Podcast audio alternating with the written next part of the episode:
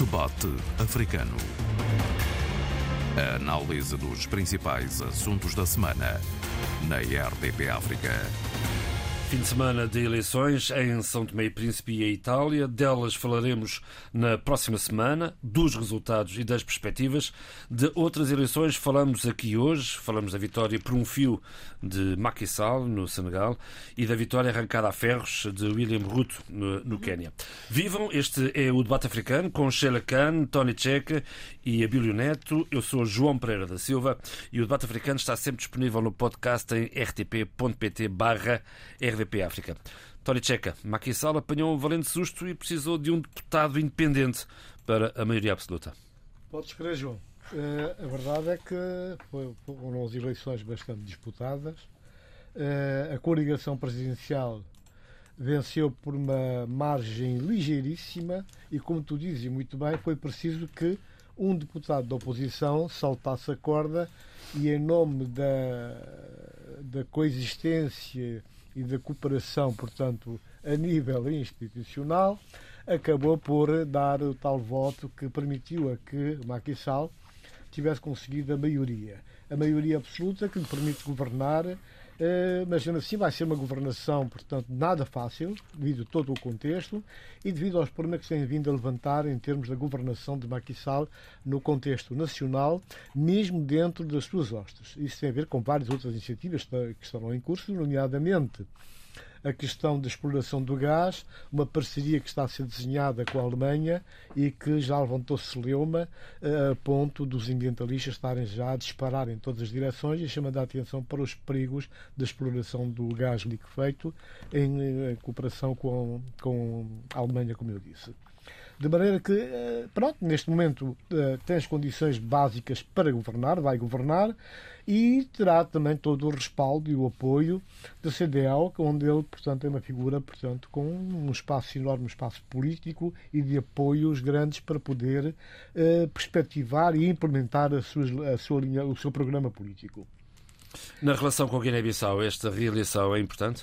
A, a, a relação com a Guiné-Bissau, neste momento, passa essencialmente por duas pessoas é o Sall e o Sissoko, não é? Tem uma relação ótima, excelente, uh, e é o próprio Sissoko que uh, é lançado no CDAO, inclusive essa presidência em exercício, é muito graças ao lobby senegalês, leia-se Macky Sall, que conseguiu de facto convencer os pares no sentido de ele ocupar esse lugar. E tem sido assim, portanto, há, há um estar constante de, do Sissoko em Dakar, consultas permanentes, troca de ideias e dá toda uma ideia que haja em sintonia e até sem exagero alguma conivência entre os dois presidentes, não só no contexto subregional, digamos, local, mas também em relação, portanto, ao contexto internacional. Há aí uma relação muito próxima, de muita afinidade, que já vinha de, do período anterior à chegada de Sissoko ao, ao poder. Abílio. Uh, interessa muito essas eleições uh, no Senegal uh, por duas razões fundamentais. a primeira tem que ver com o processo em si, o processo eleitoral, mas também depois a segunda tem que ver com as dinâmicas políticas. Isso pode-se, tanto num caso como no outro, num aspecto como no outro aspecto, pode-se, de certa forma, projetar para aquilo que têm sido as eleições, eh, tanto legislativas como presidenciais, ou, se quiser também, regionais e, e autárquicas eh, em África. Eh, eleições cujos processos são processos complexos, porque em qualquer um desses casos, sobretudo dos grandes países, as, as, oposições estão a crescer, estão a ganhar dimensão nacional e dimensão de projetos de poder. Uh, e assim foi, uh, efetivamente, no Senegal, como também terá sido uh, no Quênia. mas, do ponto de vista, mas do ponto de vista dos processos, que é isso que me interessa, e interessa muito, sobretudo em comparação com aquilo que aconteceu em Angola, é tentar perceber como os processos são uh, diferentes e muito diferenciadores.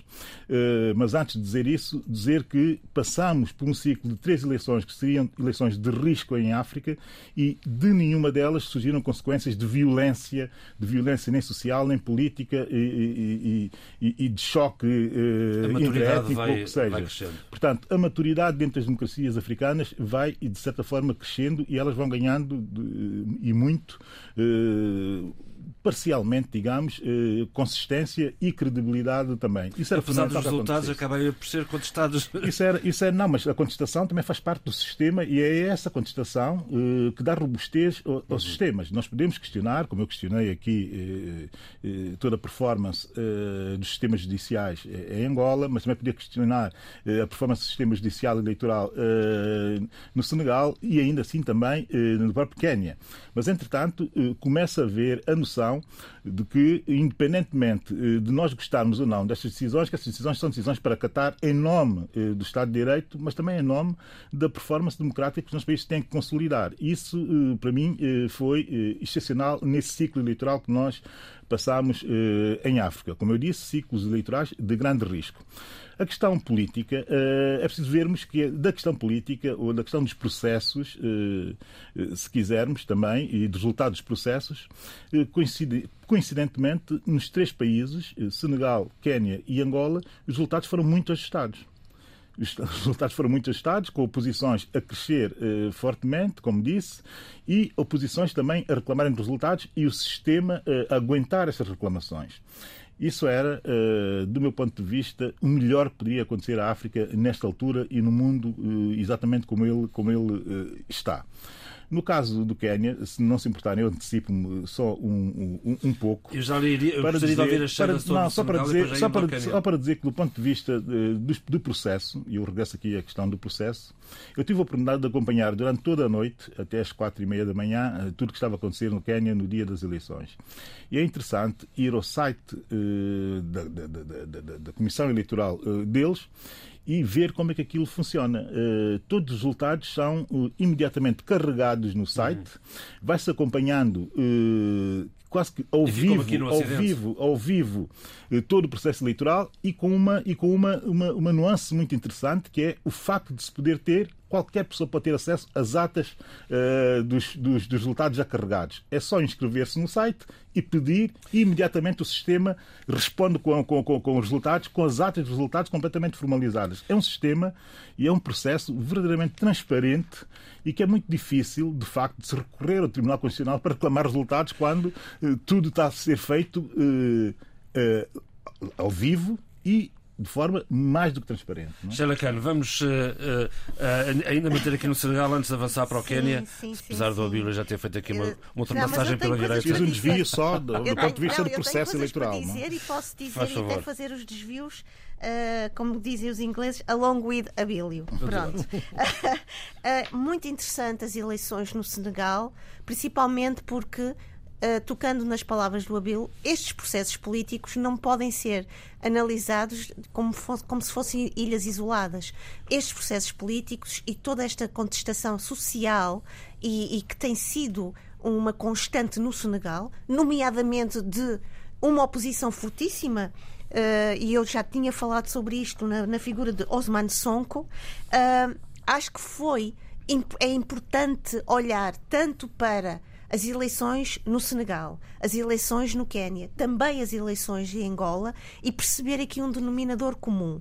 É que há uma nova geração, há novas vozes que não têm medo, não têm nada a perder, já perderam tudo, já perceberam que o caminho até aqui foi um caminho de uma perda constante, gradual e substancial nas suas vidas. E, portanto, a oposição tem que funcionar.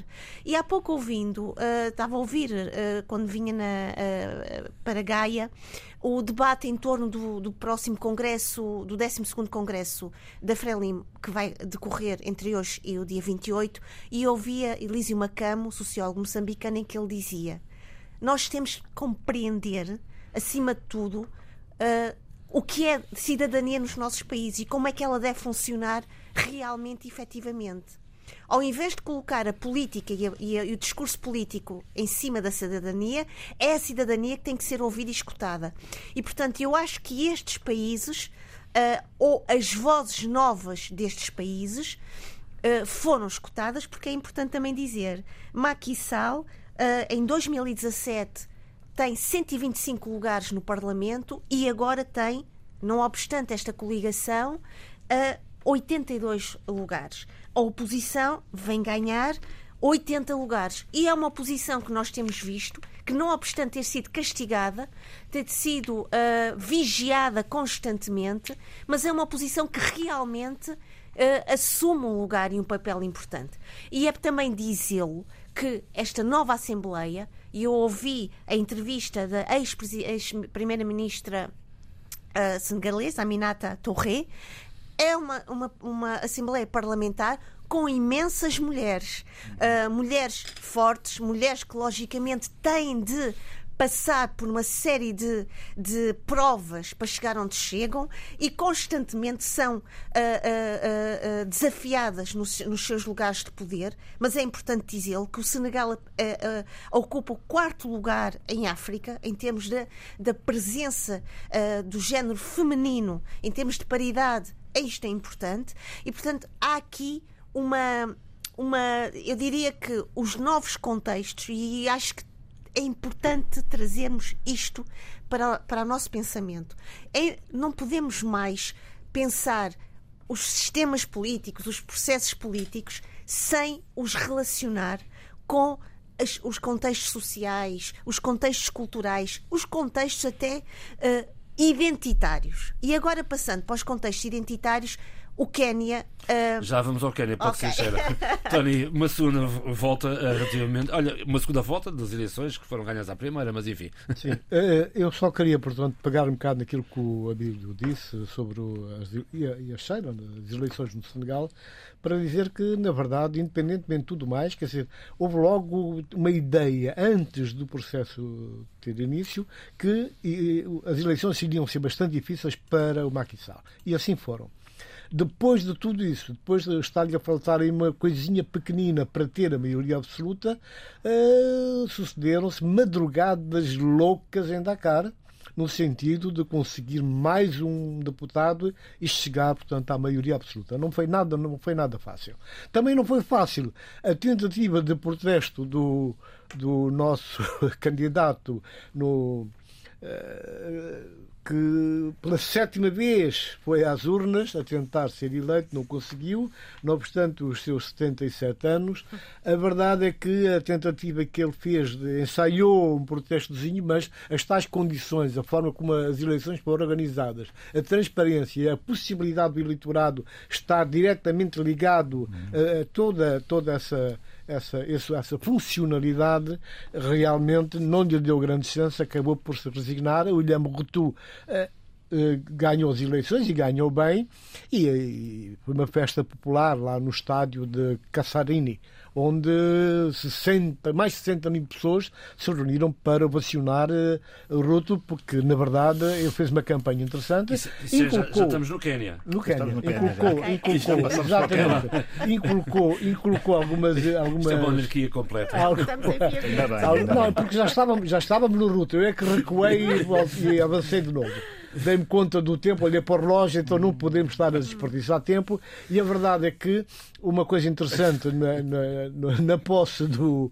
do William Ruto é que quer dizer, estiveram lá representados os principais chefes de Estado dos países vizinhos. Isso foi muito bom porque deu todo um respaldo também a nível subregional. Isso é bom porque, além do conforto em si, portanto, é uma indicação para futuras atividades que podem ser desenvolvidas naquela parte da África. Eu, eu falei da ascensão eh, das oposições, mas também tenho que reforçar aqui a questão da ascensão do, do, do das mulheres eh, na representação política eh, nessas eleições desses três países. Porque Angola, comparando efetivamente o quadro eh, de deputados das eleições anteriores para, atual, para as atuais eleições, há um aumento de 36% de presença feminina no Parlamento angolano, o que é absolutamente relevante e também marca um antes e um depois eh, no quadro político angolano e, sobretudo, marca também uma, um olhar para o futuro eh, que pode vir a ser eh, tendencialmente eh, projetado já, não é? Ou seja, já se começa também a falar no MPLA da possibilidade do próximo ciclo de poder eh, pós João Lourenço também de ser feito e protagonizado por mulheres ou por mulher, enfim, já veremos o que é que irá acontecer. Mas tinha que dar essa nota da ascensão do, do, do, das mulheres nos parlamentos, inclusive também no parlamento do Quênia, e sendo também de se notar que eh, das vice-presidências, no caso dos seis candidatos eh, do Quênia, eh, quatro das vice-presidências eram efetivamente mulheres. Não apareceu nenhuma candidata presidencial, mas apareceram vice-presidentes e com muita força. Eu quero dizer que, e também existe aqui uma outra, uma outra questão, que é uma questão que é transversal às três eleições e que eu não vejo muitos analistas, sobretudo dos países, a fazer essa análise. E foi, se calhar, o, o erro da, da, da, UNITA. E podemos também, se calhar, considerar que terá sido o erro do Raila Olinga e também, de certa forma, uh, o erro uh, das oposições uh, no Senegal, que, aliás, deviam ter partido juntas e nunca conseguiram consensuar uma plataforma de recomposição do quadro da oposição e daí também terem perdido, de certa forma, um pouco de gás na fase final da campanha eleitoral, porque a possibilidade de ganhar era grande, mas em determinado momento, para se distinguirem, começaram uh, a preocupar-se mais em atingirem-se e, em fazer uma guerra da oposição entre a oposição do que propriamente focar-se naquilo que era, que era castigar, de certa forma, o poder de Maxal, que tem sido exercido, digamos, e sejamos claros, de forma muito desviante nos últimos três anos, sobretudo dizer que eh, o caso das oposições e, e, dessa descomposição das oposições, eh, e se calhar desfoque também das oposições, o caso da UNITA é muito semelhante eh, aos três casos. Porquê? porque eu vejo uh, o discurso dessas oposições muito centrado no combate da pobreza. Efetivamente tem que ser feito. Mas também tem que olhar uh, para os seus países e compreender que há uma dinâmica evolutiva nos países e qualquer qualquer um destes três países tem, uma, tem um, digamos que, uma, uma, uma, uma evolução económica e social com algumas semelhanças, em que a presença do Estado é efetivamente já forte e está uh, amplamente organizada, se quisermos, não é? E as respostas do dos Estados já são respostas uh, consistentes com, com, com, com, Estados consolidados, mas uh, para se fazer um combate, um combate à pobreza é preciso compreender que eh, ele só será feito de forma eficaz com uma estrutura de Estado eh, também eficaz. E muito discurso vai só dirigido ao combate à pobreza e esquece que para, para se combater a pobreza existe toda uma classe média, que em qualquer um dos seus países é muito emergente, e classe média urbana muito emergente, que também necessita de um discurso específico para si. A UNITA não fez esse discurso, por exemplo, em Angola. Nem sequer teve a preocupação de indicar quem seria o seu Ministro das Finanças e da Economia para calmar aquele, aqueles 850 mil funcionários públicos que são a classe média de Angola e que são 750 mil no Senegal. Também não houve um discurso das oposições para aquelas classes médias que definem os resultados. E no, Quênia, e no Quênia, não. Esta análise é uma análise que convém fazer. Angola. Porque as oposições, porque as oposições eh, focam-se muito o foco muito olhar na questão do combate à pobreza. Correto e, e, tem que ser mesmo combatida. Mas não há combate à pobreza sem um Estado capaz de o fazer.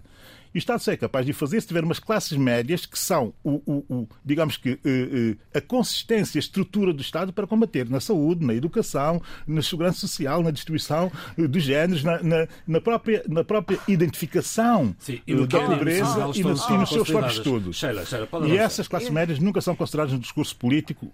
aliás, para não parecer que é um pouco liberal, tem que dar essa nota, foca-se muito na questão do combate Sim, à pobreza, esquecendo que as classes médias definem, definem o quadro eleitoral em qualquer um destes países. Os 150 mil votos que a UNITA necessitava podem estar nos 250, nos 250 mil de abstenções que, que, que Luanda teve, não é? É preciso compreender, é preciso compreender estes fenómenos, não é? Uh, bem, vou-me vou organizar aqui um pouco. É, não está fácil. Aqui, isto hoje não está fácil. Houve aqui não. um descarrilamento. Isto hoje não está Mas eu só. Vamos lá. Eu, eu tinha que fazer queria... essa análise. Para... Não, uh, Já lá vamos só sobre Angola e depois, se o João Pereira me permite, vamos voltar aqui ao Quénia, porque eu acho que é importante só dizer aqui mais umas coisas.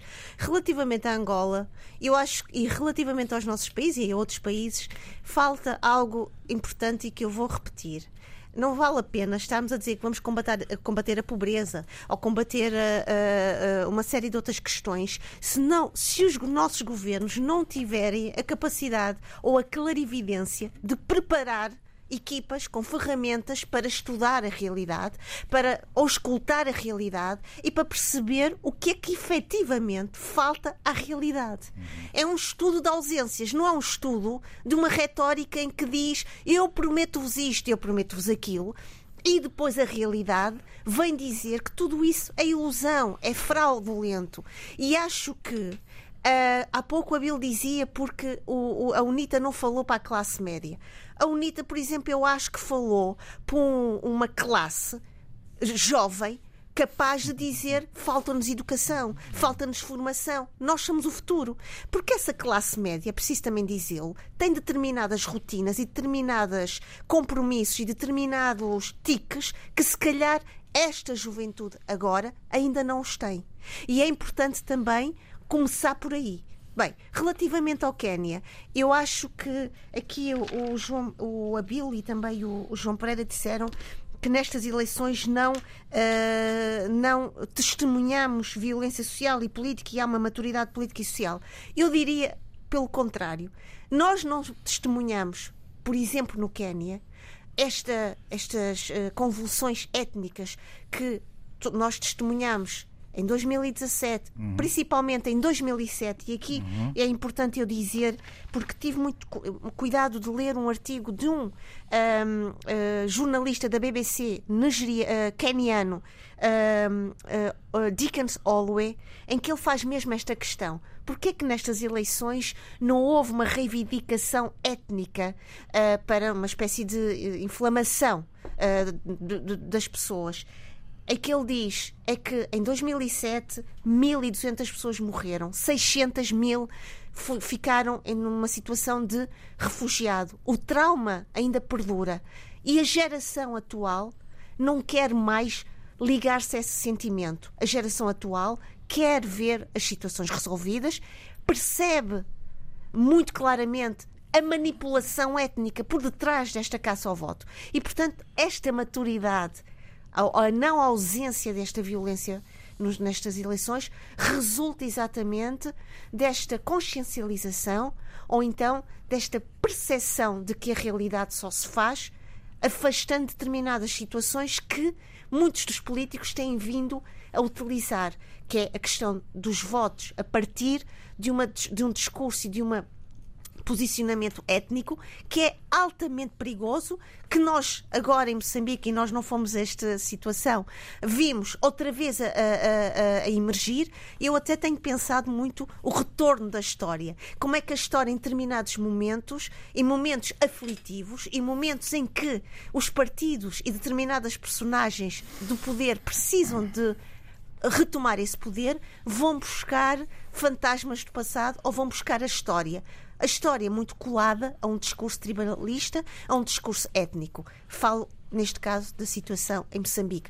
Acho que o Quénia mostrou, e esta geração mostrou, esta percepção, clarividência e, acima de tudo, esta maturidade em dizer não, nós não vamos ser manipulados novamente relativamente ao que o passado nos fez e ao trauma que ele, esse passado nos colocou e ainda está presente na nossa sociedade. Dari. Bom, eh, eu, eu acho que, pronto, estas duas últimas análises que não estavam no programa uh, ajudaram muito, portanto, a aclarar e a, e a, trazer ao de cima algumas outras questões. Por exemplo, uh, há um aspecto importante que pode ser uma linha, aquilo que a Bíblia disse há bocado sobre a, a Constituição do Parlamento eu tive a curiosidade de entrar um caso mais por dentro, no, caso de Angola, no caso de Angola, no caso de Angola, e no caso de Senegal, no caso de Quênia. Uhum. Não só. Eu já estou a ver o caminho para onde vais não só, e ainda bem que vais por esse caminho. Não só o género ganhou, o género ganhou, portanto, a questão, a presença da mulher é importantíssima, ganhou, e há um outro aspecto também que é um ganho e que faz convergir estas três eleições que eu anunciei, que é a questão de, de quem são os deputados a competência, uhum. o conhecimento, uhum. a capacidade, a experiência, todo um CV. Sim, Portanto, sim, sim, isso é de veras importante. Eu dá-me um certo prazer, ainda é cedo, é prematuro para fazer juízos de valor, mas quando chegou a, a nova Presidente do Parlamento de Angola, de Angola uhum. continuo a falar de Angola, a dizer duas ou três coisas, considerações normais, a forma como diz, como conceptualiza o seu pensamento e como se dirige às questões, realmente dá um certo alento. É elevado vê-se ali, vê ali que há competência, há capacidade. E são coisas boas. E a questão da, da, da, classe média, no geral, no geral, em todas estas situações, é uma questão que se coloca, mas de raiz. A classe média não aparece por, por um passo de mágica. Não é um milagre. Há que, há que haver, terá que haver todo o investimento portanto, no país no sentido de encontrar uh, as condições básicas, premissas para o desenvolvimento. Porque neste momento que acontece alguma suposta ou aparente classe média que existia, que estava uh, florescente, tem estado a desaparecer. Dizer, o que acontece é o contrário. Uh, estão a desaparecer, ficam minguadas, sem capacidade, sem acesso às questões mais básicas do dia a dia. Aqui, caminho, na área da saúde, na área da saúde, do, do ensino. Ah, no, tra no trabalho, as, sim. É, não, só queria dizer uma coisa: era, era, é, é estudar essas variáveis, mas a fundo para perceber como poder chegar a esse, a Com certeza, Sheila. Até, é... até para utilizar os tais, as tais ferramentas Exatamente. que fazias questão de sublinhar há bocado. É preciso que essas ferramentas apareçam, mas para fazer o que servir o quê? E depois, essa questão portanto, da classe média, tudo mais, vai acontecer normalmente e na sequência do investimento de base de partida que é necessário fazer, que neste momento não existe. Há uma preocupação enorme com um conjunto de coisas que acabam por criar as condições para nós quase que nos autopunhar assinalarmos. Quando entrarmos na questão aqui de. Vamos entrar, se o tempo der, na questão da, da, da, da situação política, na questão do terrorismo, na questão de Moçambique, vamos chegar à conclusão, possivelmente, que as coisas são bem maiores e que não se podem localizar nem finalizar num só país, numa só experiência, num só caso. Ah, é muito mais. Tony Checa, deixa-me só dizer-te uma coisa. Relativamente ao terrorismo em, em Moçambique. Era, é já a seguir. Estamos aqui. Mas eu não, não sei o que é que se está a passar eu não, eu não, eu não, tive, não, não vou ter a oportunidade de dar aqui umas notas porque eu acho que está interessante. O queria ainda. Continua. Mas eu queria só, se me permite, desculpa lá interrompê-lo. Força, força. Uh, o, o, esta questão do, do, do, do, mapear e de perceber bem as variáveis que estão por detrás das situações uh, difíceis das nossas sociedades uh, diz muito também deste enquadramento do que se está a passar em Moçambique, quer o terrorismo em, em Cabo Delgado e agora esta, este prolongamento para Nampula.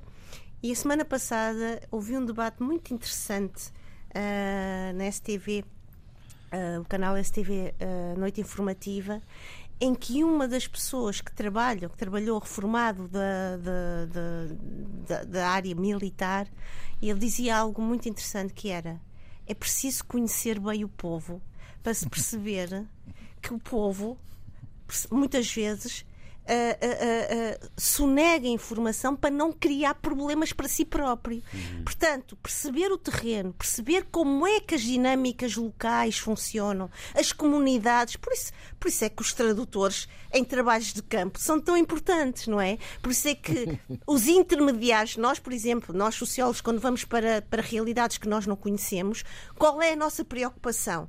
Ter intermediários o mais próximo das populações mas também o mais próximo de nós para que haja realmente um diálogo e uma capacidade de comunicação.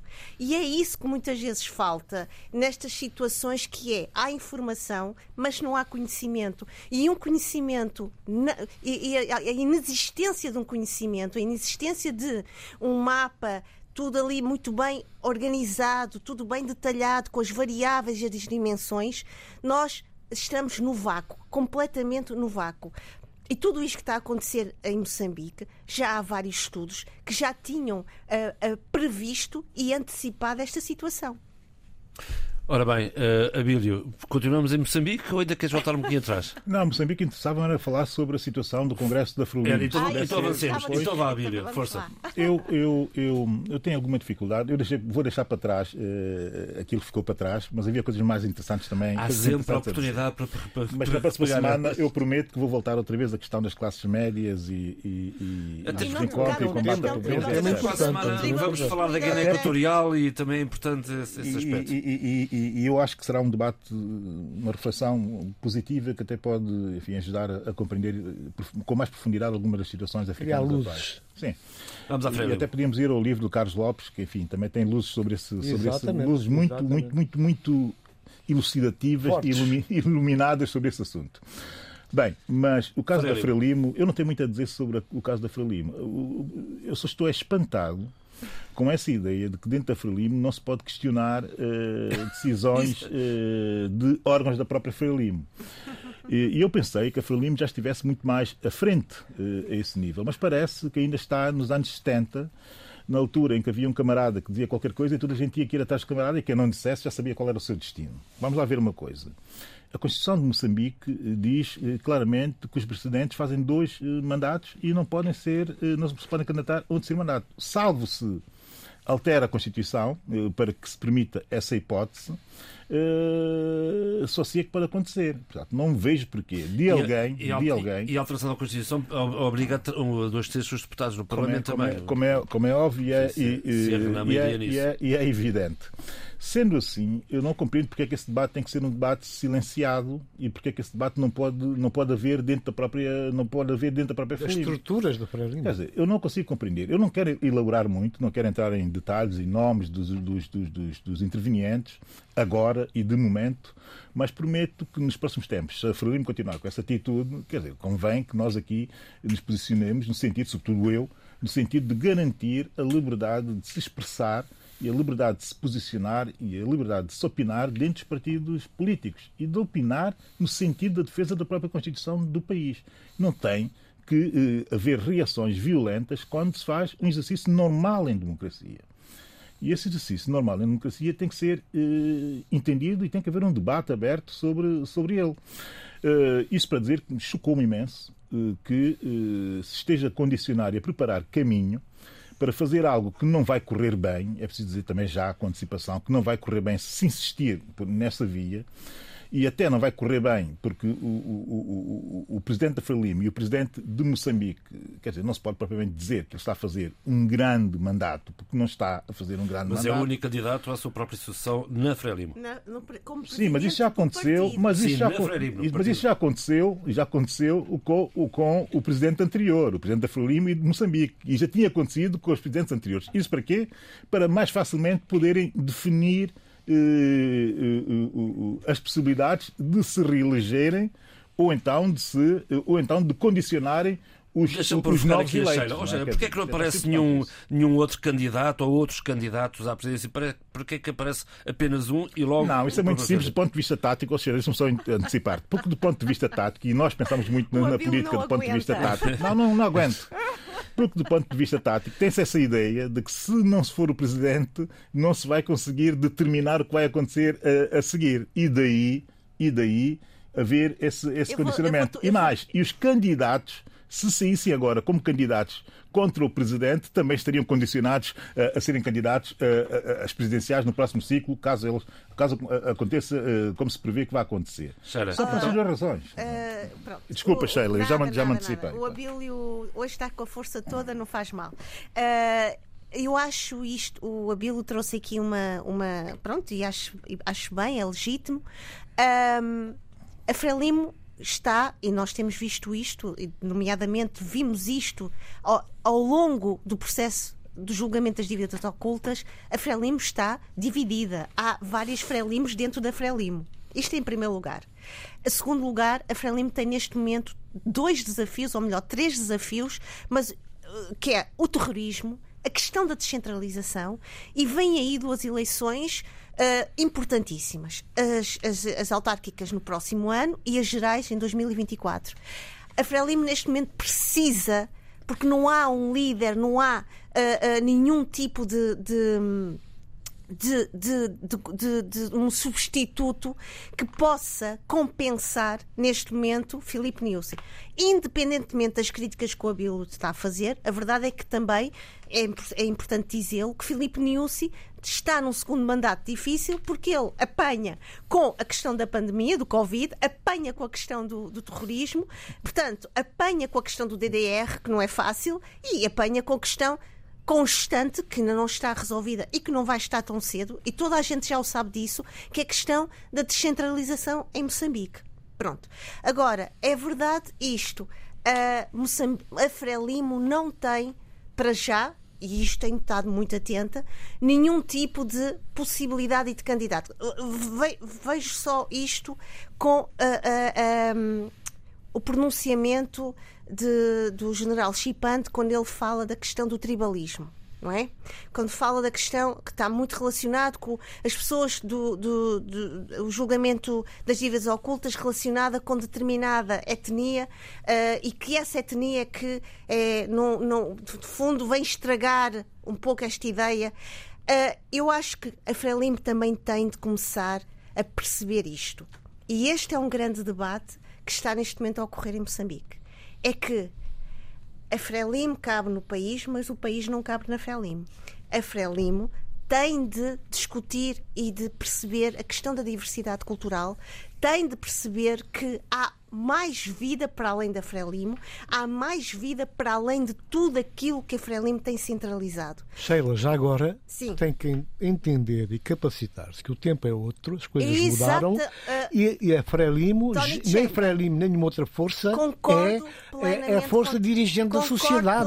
Não é isso, acabou. Concordo plenamente contigo. Acabou. Recentemente, não vou dizer nomes, tive várias pessoas muito próximas que estiveram em Moçambique e, e o que me descreveram foi uma coisa muito, muito terrível. A corrupção do dia a dia, a corrupção das instituições, a incapacidade que as outras províncias não têm, porque não têm dinheiro e, quando, e não podem fazer nada porque está tudo centralizado.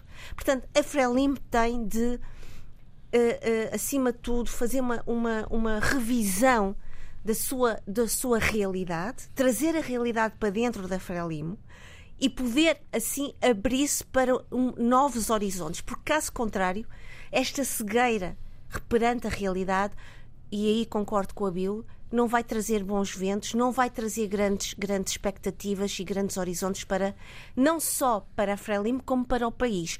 Eu só espero, e aqui acho que é uma estamos a falar de democracia, e, e um, dos, um, um, dos pontos essenciais deste, deste, deste Congresso é realmente falar sobre a consolidação democrática, é que as oposições em Moçambique possam realmente serem efetivas e eficientes. Renamo, deixa-me só terminar, Abil. Renamo, MDM e outros partidos, que é algo que não se sente. e a nossa cidadania precisa urgentemente e a nossa democracia dessa oposição. Diz uma coisa, Sheila, se eu percebi bem, estavas a dizer que a Frelimo não tem que, que, candidatos, eu não percebi bem. Não, não, não, não, não o que eu, não eu não disse isso. Então, o que eu disse foi, neste momento. A perceber, não, não, neste momento, a Frelimo nem quer. A Frelimo já disse, o porta-voz disse ainda. Não vamos falar sobre o candidato presidencial neste Congresso. A Frelimo, neste momento, não tem no horizonte qualquer tipo de, de, de, de, de rosto a, a pensar de, para a Associação de Newsy como Presidente da República de Moçambique. Não é do partido. Okay. Aliás, o Congresso termina na quarta-feira e, portanto, na semana que vem voltaremos com a falar sobre a Tcheca. Relativamente eu, a isso. Eu, eu gostaria de dizer o seguinte: houve uma altura que Nilce eh, deu a, transmitiu a ideia de estar exatamente a orientar eh, a bússola do, a política para o bom caminho. Mas depois logo se viu que, à medida que se foi aproximando a questão da necessidade do Congresso, que é uma questão de programa, e a perspectiva das eleições, das próximas eleições, Nussi, perante, eh, confrontado com a situação e a adversidade imposta, por um lado, pela, pelas questões, pelo terrorismo uh, em Moçambique, ele titubeou bastante hesitou, teve vários discursos. Há uma altura que ele próprio inculcou a ideia que, bom, isto acabou, aconteceu, mas acabou, está dominado, está controlado, e incitou os parceiros internacionais eh, a voltarem ao terreno para continuar o seu investimento e o seu trabalho de exploração de gás, nomeadamente. Ora, isso não foi bom. Não foi bom porque logo a seguir uh, as coisas pioraram. A situação social, política, piorou com uma avalanche eh, forte de, de, das forças de, uh, do terrorismo uh, que tem a ver com, com, com Al-Shabaab, às vezes Ansar al-Sunna, mas que na verdade é o Estado Islâmico. Portanto, isso vai beijar aqui a uma outra perspectiva bem maior que ultrapassa de longe Moçambique. Até porque esta questão, este tema, este assunto, não se pode confinar a um país. Não, não é Moçambique, não. está a acontecer em Moçambique, mas nós temos que olhar para o conjunto, para, para a perspectiva global, para percebermos onde é que estão os problemas. E o problema principal está exatamente na governação, nos, nas lideranças africanas que criam as condições favoráveis à expansão daquilo que não nasceu realmente em África. Bom, a África começou um bocado com aquela situação na Síria, Líbia, etc, etc, mas ali, quando se dá a criação do Estado Islâmico, foi em função exatamente daquelas discordâncias, dos choques e da necessidade que acharam que, através dessa fé, desse radicalismo, poderiam transformar a África, e esse é que é o objetivo, atenção, no califado. África, todo ele, num califado. E, e dali não saem. E tem sido assim e vai sendo assim. E à, e à medida que nós deixamos empobrecer os nossos países, à medida que nós decapitamos alguns quadros, à medida que a diáspora africana continua a aumentar, não obstante as dificuldades que têm para ceder ao, ao, ao norte, a outras regiões eh, com mais sossego eh, social e com mais perspectiva de vida, eles ganham terreno e continuam a implantar-se, a impor-se no terreno. Oh, oh. Veja só o que é que diz o Hilário Chacato. O Hilário Chacato, que é um professor universitário, ele diz que eh, essa tendência que existe, a situação que, que, está localizada em três ou quatro sítios, é, é para alargar, para se estender mais. E há as condições ideais para, para a sua extensão e para a sua radicalização. Portanto, isto bem, porque na verdade, quer dizer, tudo o que está a acontecer agora é fruto de uma situação anterior e, neste momento, naquela zona dos Grandes Lagos, ali é que reside a principal área onde mobilizam o pessoal, onde tem ações, onde tem inclusive regimes que são obrigados a pagar ali uma espécie de uma cota para poderem ter o um mínimo de paz e essa cota é aplicada, é investida exatamente no reforço das capacidades bélicas das forças do terrorismo internacional. Portanto, é preciso Queria. Sim. sim, Já, sim, isto sim. numa altura em que o turismo vai descendo para Nampula. News esteve este, este fim de semana, esta segunda-feira, uh, em Palma. Uh, aparentemente Palma já está recuperada. Mas há protocolos com, com Tanzânia. É preciso, não é? Hum. É preciso trabalhar sobre essa questão. Mas eu... Não acabou o fenómeno, mantém-se. E queria dizer isto. Há pouco o Tony Checa falava dos discursos de Filipe Nussi. Uma das questões que se coloca também agora é a captação de jovens uh, para estes movimentos insurgentes, a falta de, de, de, oportunidades destes jovens, tanto que Filipe Nussi fala num dos seus discursos do apelo ao perdão. Uhum. E hoje, em Palma um, mesmo. E hoje, um, um, neste debate, o João Pereira, outro João Pereira, cientista social moçambicano, dizia mesmo: para além deste, de, destes programas de reintegração de ex-combatentes da Renamo, nós no futuro vamos ter que pensar na reintegração destes jovens moçambicanos que têm sido captados para estes movimentos e que precisam e que vão querer voltar para as suas comunidades e que é preciso reintegrá-los na nossa sociedade. Portanto, nós temos aqui, uh, uh, e novamente volto, isto é um, tec, é um tique de socióloga, é preciso voltar e estudar bem os contextos sociais, comunitários, grupais. Porque muitos destes jovens que são captados são captados em prol de, um, de, de, de, de objetivos de, de, oferta de melhores condições de vida, porque são pessoas que não têm absolutamente nada para, para de, sustenta, de sustentabilidade em termos de condições de uma vida uh, capaz, saúde, educação, entre outras questões. E, portanto, como a Igreja tem chamado a atenção insistentemente. Exatamente. Do... Estas, ah, isso, isso da igreja... Eu vou. Deixa-me só terminar, Abílio. Um, uh, uh, e isto, esta expressão não é minha. Mapear ausências, uh, trabalhá-las, perceber de onde é que elas vêm e como é que se pode uh, resolvê-las, poderá ser um dos caminhos para perceber porque é que muitos dos nossos jovens, porque são jovens, se têm aderido a estes grupos e porque é que é tão fácil captá-los e trazê-los para o lado errado. Adílio, para rematar porque, esta questão. Porque, eh, porque é que cada vez que eu ouço a Igreja falar dessa crise do norte de Moçambique, eh, eu fico muito mais elucidado e esclarecido do que quando ouço falar os políticos moçambicanos, sobretudo os políticos que estão no governo. Essa é que é a grande questão. Eles estão no terreno. Pois, mas o Estado devia lá estar no terreno também, Percebes? antes é de acontecer. Antes de acontecer. Bem, o que eu quero dizer. A Igreja Católica não deixa mentir. Coloquei, é o, que eu quero, o que eu quero dizer. Mentir é pecado. Não, eles estão lá com a população, eles vivem a Sabemos, olhar a população. Sim, mas isto era o que o Estado devia fazer. Quer dizer, é, é, a resposta à minha pergunta a Igreja não substitui o Estado. Devia fazer. O Estado, isto era o que o Estado devia fazer. E, e, e no caso de, de, de Moçambique, e, e, sou muito rápido a, a, voltar à questão inicial que eu tentei colocar, eh, eu lembro-me como foi a transição eh, para uh, o poder dentro da de, Frelimo, mas também, mas, também, mas também o poder uh, para o país, é? porque era isso que estava em causa em 2014, uh, no Congresso de 2014, onde aparece News a ganhar. Vamos a dar lugar a News, se quisermos. O, o, o processo foi muito simples, quer dizer, o presidente do partido, que já não se podia candidatar, recandidatar, mas, mas, que tentou, mas, mas que tentou, deixa-me terminar, Sheila, mas que tentou, mas que foi posto, um, foi posto um travão, uh, foi claramente posto um travão, e condicionaram uh, de muitas formas, e hoje sabemos os resultados dessa coisa das dívidas ocultas, também era, um, era, era algo que condicionava uh, a situação, mas para dizer que a coisa foi da, da seguinte forma, quer dizer, o Presidente apresenta três nomes, um já sabia que era o Delfim dele, e impõe esses três nomes ao Congresso. As candidaturas marginais, esses três nomes indicados pelo presidente do partido, não têm grandes hipóteses de eh, ganhar uh, a pré-candidatura, pré-candidaturas propostas é cedo. É cedo, é efetivamente Mas cedo. Daqui a dois anos. É cedo, é cedo, é Mas... cedo na cabeça uh, dos políticos da Frelimo. Ainda é cedo.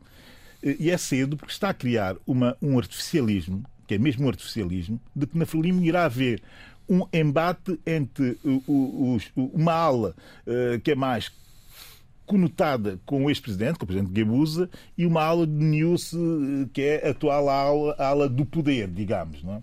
Mas a verdade é que eu, e, e estão a criar esse exercício artificial exatamente para condicionar eh, candidaturas só dessas duas alas e não haver uma abertura a outras possibilidades. E Moçambique tem outras possibilidades, e Frelimo tem outras possibilidades não só desses dois setores. Não, Eles estão a trabalhar no sentido oh, de condicionarem essas, essas, essas eh, eh, as, as pré-candidaturas para a liderança da, da, da, da Frelimo e também a liderança do país. Não? É? Eu acho que, embora o Nilson esteja no poder, ele foi lá colocado pelo Gabuza e a linha Goebbelsiana é que continua a prevalecer. E ele continua de longe, não obstante feito réu, ele continua a manipular tudo e todos. E neste momento, o que é que estará a acontecer? É, na surdina, nos corredores internos da, da Frelimo, passa-se passam-se conversas e tenta-se encontrar a forma de aparecer alternativa. As diferentes sensibilidades encontrarem pontos comuns para então se apresentarem com alguma coragem, alguma força para poder pleitar essa linha gabusiana. Porque essa é que prevalece. É fundamental ter em conta esse aspecto, porque realmente ele é o homem que está a tocar os sete instrumentos. E isso pode ser trágico para Moçambique. Sobretudo porque o enfraquecimento do poder em Moçambique equivale ao aumento do terrorismo. Portanto, uh, o, o, o, Estado Islâmico tem mais capacidade, mais competência quando, de facto, encontra um terreno permeável, onde existe, portanto, uma situação de fraqueza, de instabilidade, de fraco desenvolvimento económico, mas também de incompetência, de incapacidade humana. Portanto, a ausência de liderança. governos que não funcionam. As ausências, as ausências, oh, oh, e tudo isso. As ausências da Sheila, não é? Pois, é, é verdade, aí, aí a Sheila tem razão. O que, o que, desculpa? Não ouvi. Eu estava a dizer que as tuas ausências, que são muito específicas, eu acrescentaria as ausências de lideranças. Não? É? Sem dúvida. Mas há pouco o Tony Checa falava de, deste, deste clash entre a ala gabusiana e a ala News e que News é réu, uh, ou pelo menos eh, está nas mãos, nas malhas desta situação. Eu, eu, eu sinceramente, eu acho que as, uh, esta, não, não, podemos esquecer que uh, em novembro vamos ter os resultados, vamos, vai ser uh, pronunciada a leitura do, do juiz e vamos ver o que é que vai, vai acontecer a partir daí também. Isso também não podemos esquecer e descartar essa situação. Não, o que eu disse é que o Gabusa continua a ser réu. Gabusa. ah, percebi muito bem, muito bem. Agora, é preciso só dizer isto. Rapidamente, já, por favor. acho que a Frelimo é muito mais do que Gebusa e que Niusi. Ah, pois. Muito mais. Concordo, é Esse é que é o problema que muitos poucos sabem e muitos, e muitos outros não querem ainda uh, aceder a essa informação. Para a semana, novos capítulos, porque o Congresso termina na quarta-feira.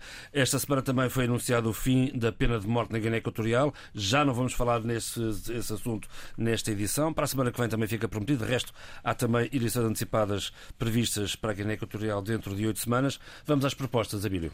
Bem, eu um, era bom que fosse primeiro a Sheila, porque a minha, proposta complementa a da Sheila. Mas eu antes, antes, antes de fazer a transição.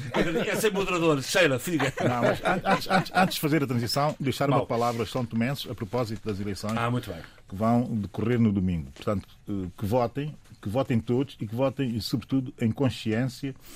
E mais, e, e também exorto os, os políticos, os ativistas, eh, os militantes dos partidos eh, que eh, saibam democraticamente aceitar os resultados e que não vivamos outra vez sobressaltados com situações de violência latente das quais o, partido, o país não necessita e, e sequer e não pode vivê-las. É? E agora propostas? Uh, a Sheila, se faz favor, e eu já o cumprimento. Obrigada, se, senhor. Se não se importar, seu moderador. Se estiver aqui a mais, é só dizer. Não, nós não permitimos que o, que o, João Pereira saia do seu trono. Uh, não, cadeirinha, uh, cadeirinha apenas. Uh, não, então, banco, banco, eu, né? eu, queria, banco, um eu queria sugerir, e depois dou a, vo, a, a voz ao Abílio, passo a palavra, Colson Whitehead vai estar, escritor norte-americano, duas vezes Pulitzer, da Estrada Subterrânea e os homens, os rapazes de níquel, uhum. e são dois livros brilhantes, posso dizê-los que os tenho em casa e já os li. Vai estar no dia 27 eh, em encontros. Um, organizados pela Fundação Luso-Americana, FLAD, 27 de setembro. Uh, infelizmente eu não vou poder estar em Lisboa, estou em Braga, uh, mas peço aos ouvintes que possam, quem puder, que o possam ouvir, porque é realmente um escritor uh, do, da rua, o escritor do terreno, aquele que vê, os olhos dele escrevem aquilo que vê e pensa muito bem e escreve maravilhosamente bem. Concordo. Outra sugestão para terminar, se o Abel me permitir, Permite, sim, uh, vou trazer outra vez Annie Ernaux, que recentemente foi publicada de novo em Portugal pelos livros uh, do Brasil com, com, o livro O Acontecimento. Porquê que eu trouxe este livro? O acontecimento retrata uh, uma jovem francesa uh, nos anos 60 que decide abortar. E é, uh, os, ela vai contando, uh, é uma espécie de autobiografia, o que é o aborto para uma menina que tem os seus vinte e poucos anos, numa sociedade altamente conservadora, o, o, os preconceitos de classe social, os preconceitos culturais e, acima de tudo. Abílio. Uh, só para terminar, Sim. quanto o passado está tão próximo do presente? Pois é. Olha, eh, eu aconselho eh, que tenham paciência, que leiam os livros sugeridos pela, pela Sheila, os livros do Colson Whitehead mas que tenha paciência que vai ser editado já na próxima semana o novo livro dele, Ao Ritmo de Arlen. O título em, em, em inglês é Arlen Shuffle uhum. e não é por acaso que tem esse título. Vai ser editado e tem pré-lançamento já para compra na, na, pela Alfaguara. Uhum. Uh, dizer que vou tentar estar uh, na conferência, naturalmente, do Costa United, que é um fabuloso escritor e que tem um perfil muito interessante, porque ele, uh, a Sheila falou muito da, da, relação dele com a rua e com a proximidade dessa realidade da rua. e esse último livro dele, O Ritmo de Arlen, no Arlen Shuffle, é quase que uma celebração do Chester Heim, que é um grande escritor de policiais norte-americanos dos anos 50 e 60, que eu adoro particularmente, e também o título é uma, uma homenagem a uma canção de Bob and Earl, que eram dois grandes liristas de rua. Mas é impressionante perceber eh, que o Costa United, e termino rapidamente, é um afro-americano eh, de Manhattan, estudado em Harvard, com mestrado e doutoramento em Harvard, eh, e consegue de facto ser eh, um tipo de rua, um tipo de, de, que transmite o que é que a rua é por conhecimento e por relação. Aqui estão as elites afro-americanas a dar nota de toda a complexidade que é a sociedade não americana, mas a sociedade ou a civilização africana hoje. Imperdível, sem dúvida. António Checa. Bom, eu vou mudar um bocado. O registro. Vou, vou reorientar num outro registro e entrando na literatura em língua portuguesa. Isto porquê? Porque há um livro foi lançado recentemente, Literatura e Cultura em Tempos de Pandemia, que reúne 75 escritores de língua portuguesa, muitos deles renomados. É um livro editado pela Guerra e Paz, e o conteúdo uh, tem vários géneros, várias abordagens e aborda exatamente como o título sugere os tempos da pandemia, as dores, as pequenas loucuras, desilusões, os isolamentos, tudo isso aconteceu durante esse período e está relatado em diferentes géneros por escritores de Portugal, Angola, Moçambique, Santo Tomé, Guiné-Bissau, por aí fora. E assim se fez o debate africano esta semana com o apoio técnico de João Carrasco, o apoio à produção de Paula Seixas Nunes. Fique bem. Debate africano. A análise dos principais assuntos da semana na RDP África.